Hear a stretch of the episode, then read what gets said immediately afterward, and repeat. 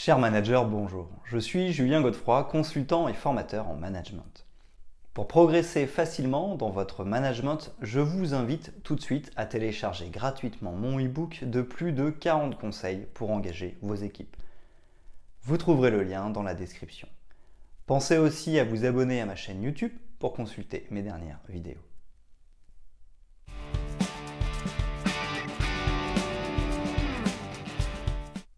La confiance est un des sujets qui apparaît le plus fréquemment dans les articles ou les livres sur le management. En effet, pour s'assurer d'entretenir de bonnes relations entre collaborateurs, mais aussi pour avoir des équipes motivées, la relation de confiance est une des bases fondamentales. La confiance renvoie aux notions de sécurité et de fiabilité. Avoir confiance en quelqu'un, c'est savoir que nous pouvons compter sur elle. Nous pouvons nous fier à elle. Cependant, bien que nous ayons tous connaissance de cette notion de confiance et de son importance, elle n'est pas pleinement exploitée sur le lieu de travail. En effet, nous savons depuis les études Gallup que seulement 9% des employés sont engagés en France. Selon l'étude Regard croisé sur la confiance en entreprise de Malakoff-Médéric, en date du mardi 29 août 2017, 55% des salariés disent avoir confiance en leur patron. 62% disent avoir confiance en leur supérieur hiérarchique. Les statistiques sont meilleures qu'au début des années 2010. Cependant, nous pouvons noter qu'il y a du potentiel en matière de relations de confiance. Le climat de confiance peut se mettre en place rapidement. En effet, le temps est un facteur, mais c'est surtout l'attitude que nous allons avoir qui va déterminer la qualité et la durabilité de la relation de confiance. Si nous arrivons, la relation de confiance permettra de mettre du lien dans les relations entre nous et nos équipes, mais aussi entre les équipes. Plus la confiance sera présente, plus les relations seront efficaces et plus les projets et l'organisation du travail pourront se dérouler de manière fluide. En effet, établir une relation de confiance permet de réduire le contrôle et de commencer à avancer simplement sur la parole de nos collègues ou du manager. Voici les cinq facteurs qui, selon moi, permettent de mettre en place rapidement et efficacement la relation de confiance.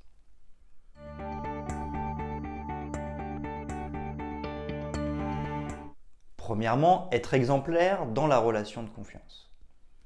Je pense qu'il est clair pour tout le monde que l'exemplarité est sûrement l'acte managérial le plus influent. Une des raisons est qu'il contribue profondément à créer un climat de confiance avec ses équipes. En effet, l'exemplarité, c'est s'appliquer à soi-même ce qui a été décidé ou ce que nous souhaitons que les autres appliquent. De ce fait, nous avons une attitude qui peut servir d'exemple, mais aussi nous montrons que nous ne sommes pas au-dessus des lois. Car l'exemplarité permet effectivement de montrer le chemin et la manière dont nous aimerions que les choses soient faites mais elle permet aussi d'envoyer un autre signal dans les relations de travail. Est-ce que le manager respecte ce qu'il demande à ses employés ou ce qui a été décidé?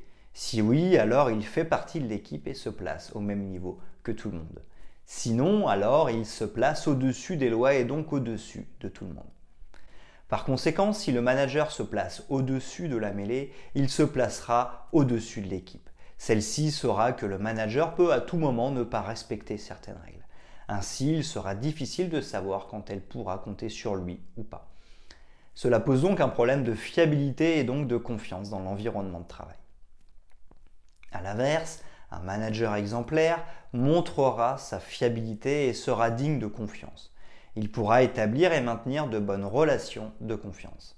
Mais être exemplaire est difficile à entretenir en tout temps. Heureusement, le point numéro 5 va nous aider lorsque nous ne pourrons pas être exemplaires.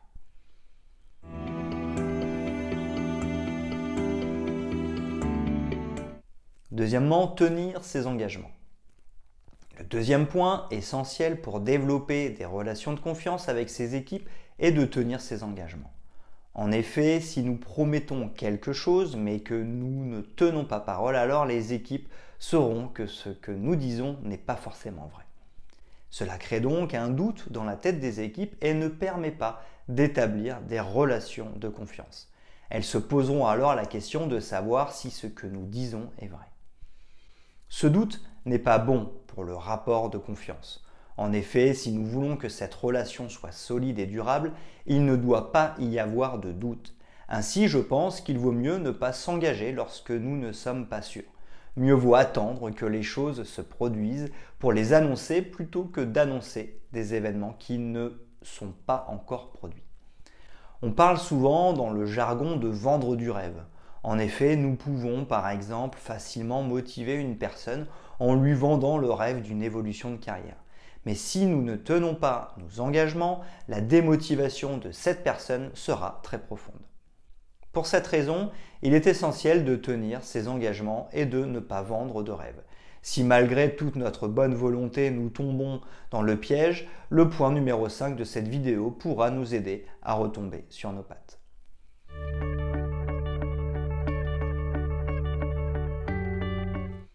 Troisièmement, garder la confidentialité dans la relation de confiance.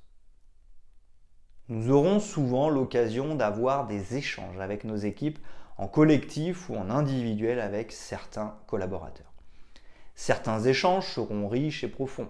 C'est pourquoi il est important d'installer dans un climat de confiance.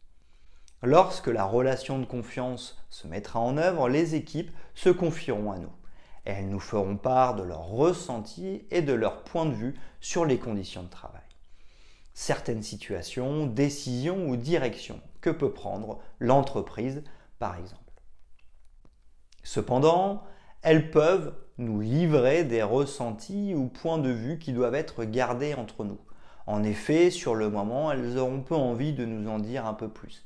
Il s'agira de garder pour nous ces moments d'échange car ils font partie du ciment qui construit la relation de confiance entre nous et nos équipes. Bien sûr, si par exemple le ressenti des salariés ou certains propos renvoient à des mal-être, nous pourrons en parler à nos spécialistes RH pour mettre en place des accompagnements, mais aucune personne ne devra être citée. Cela sera sous couvert d'anonymat et permettra de créer des liens de confiance. Ainsi, les équipes prendront conscience qu'elles peuvent tout dire sans que cela se retourne contre elles. Elles auront donc toute confiance en leur manager.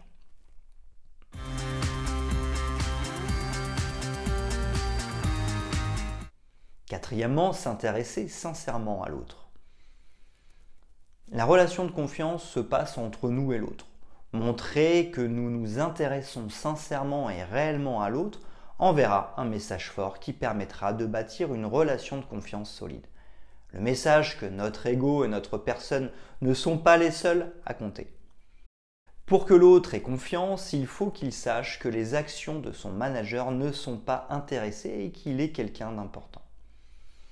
En effet, si nos actions ne se tournent que vers nous et si nous ne cherchons que notre propre intérêt dans la relation, alors cette dernière ne fonctionne pas nous devons chercher à comprendre qui sont nos équipes en tant que personnes et pas simplement en tant qu'employés. S'intéresser à l'autre signifie chercher à comprendre ce qu'il ressent, ce qu'il vit. Le domaine des émotions est extrêmement important dans les relations humaines. Comprendre les peurs, les colères, les tristesses et les joies seront les moyens d'aller plus en profondeur et de développer la confiance.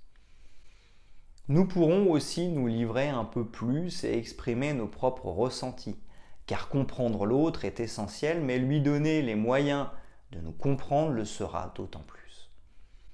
Nous pourrons ainsi mettre en place des relations plus profondes et avoir de bonnes relations de personne à personne. Cette relation permettra de développer la relation de confiance sur des bases solides, profondes et pérennes.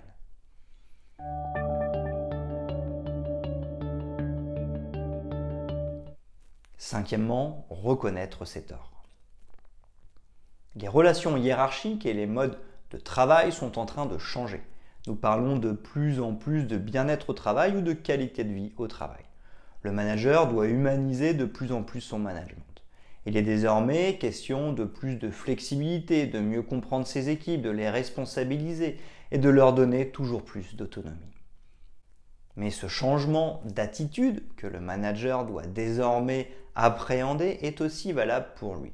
Le manager n'a plus l'obligation de tout savoir et de traiter tous les problèmes. Il n'assume plus à 100% l'intégralité des responsabilités.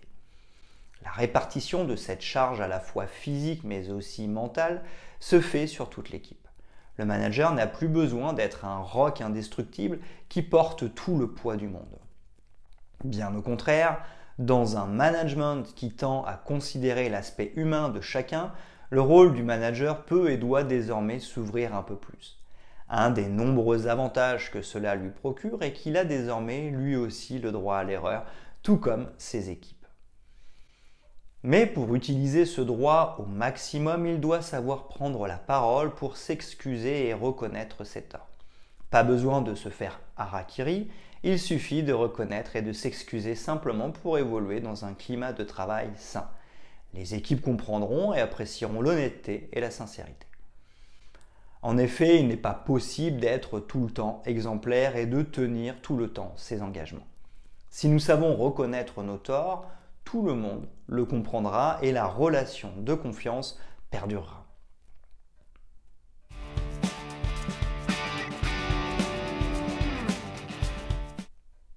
La relation de confiance et les entreprises libérées.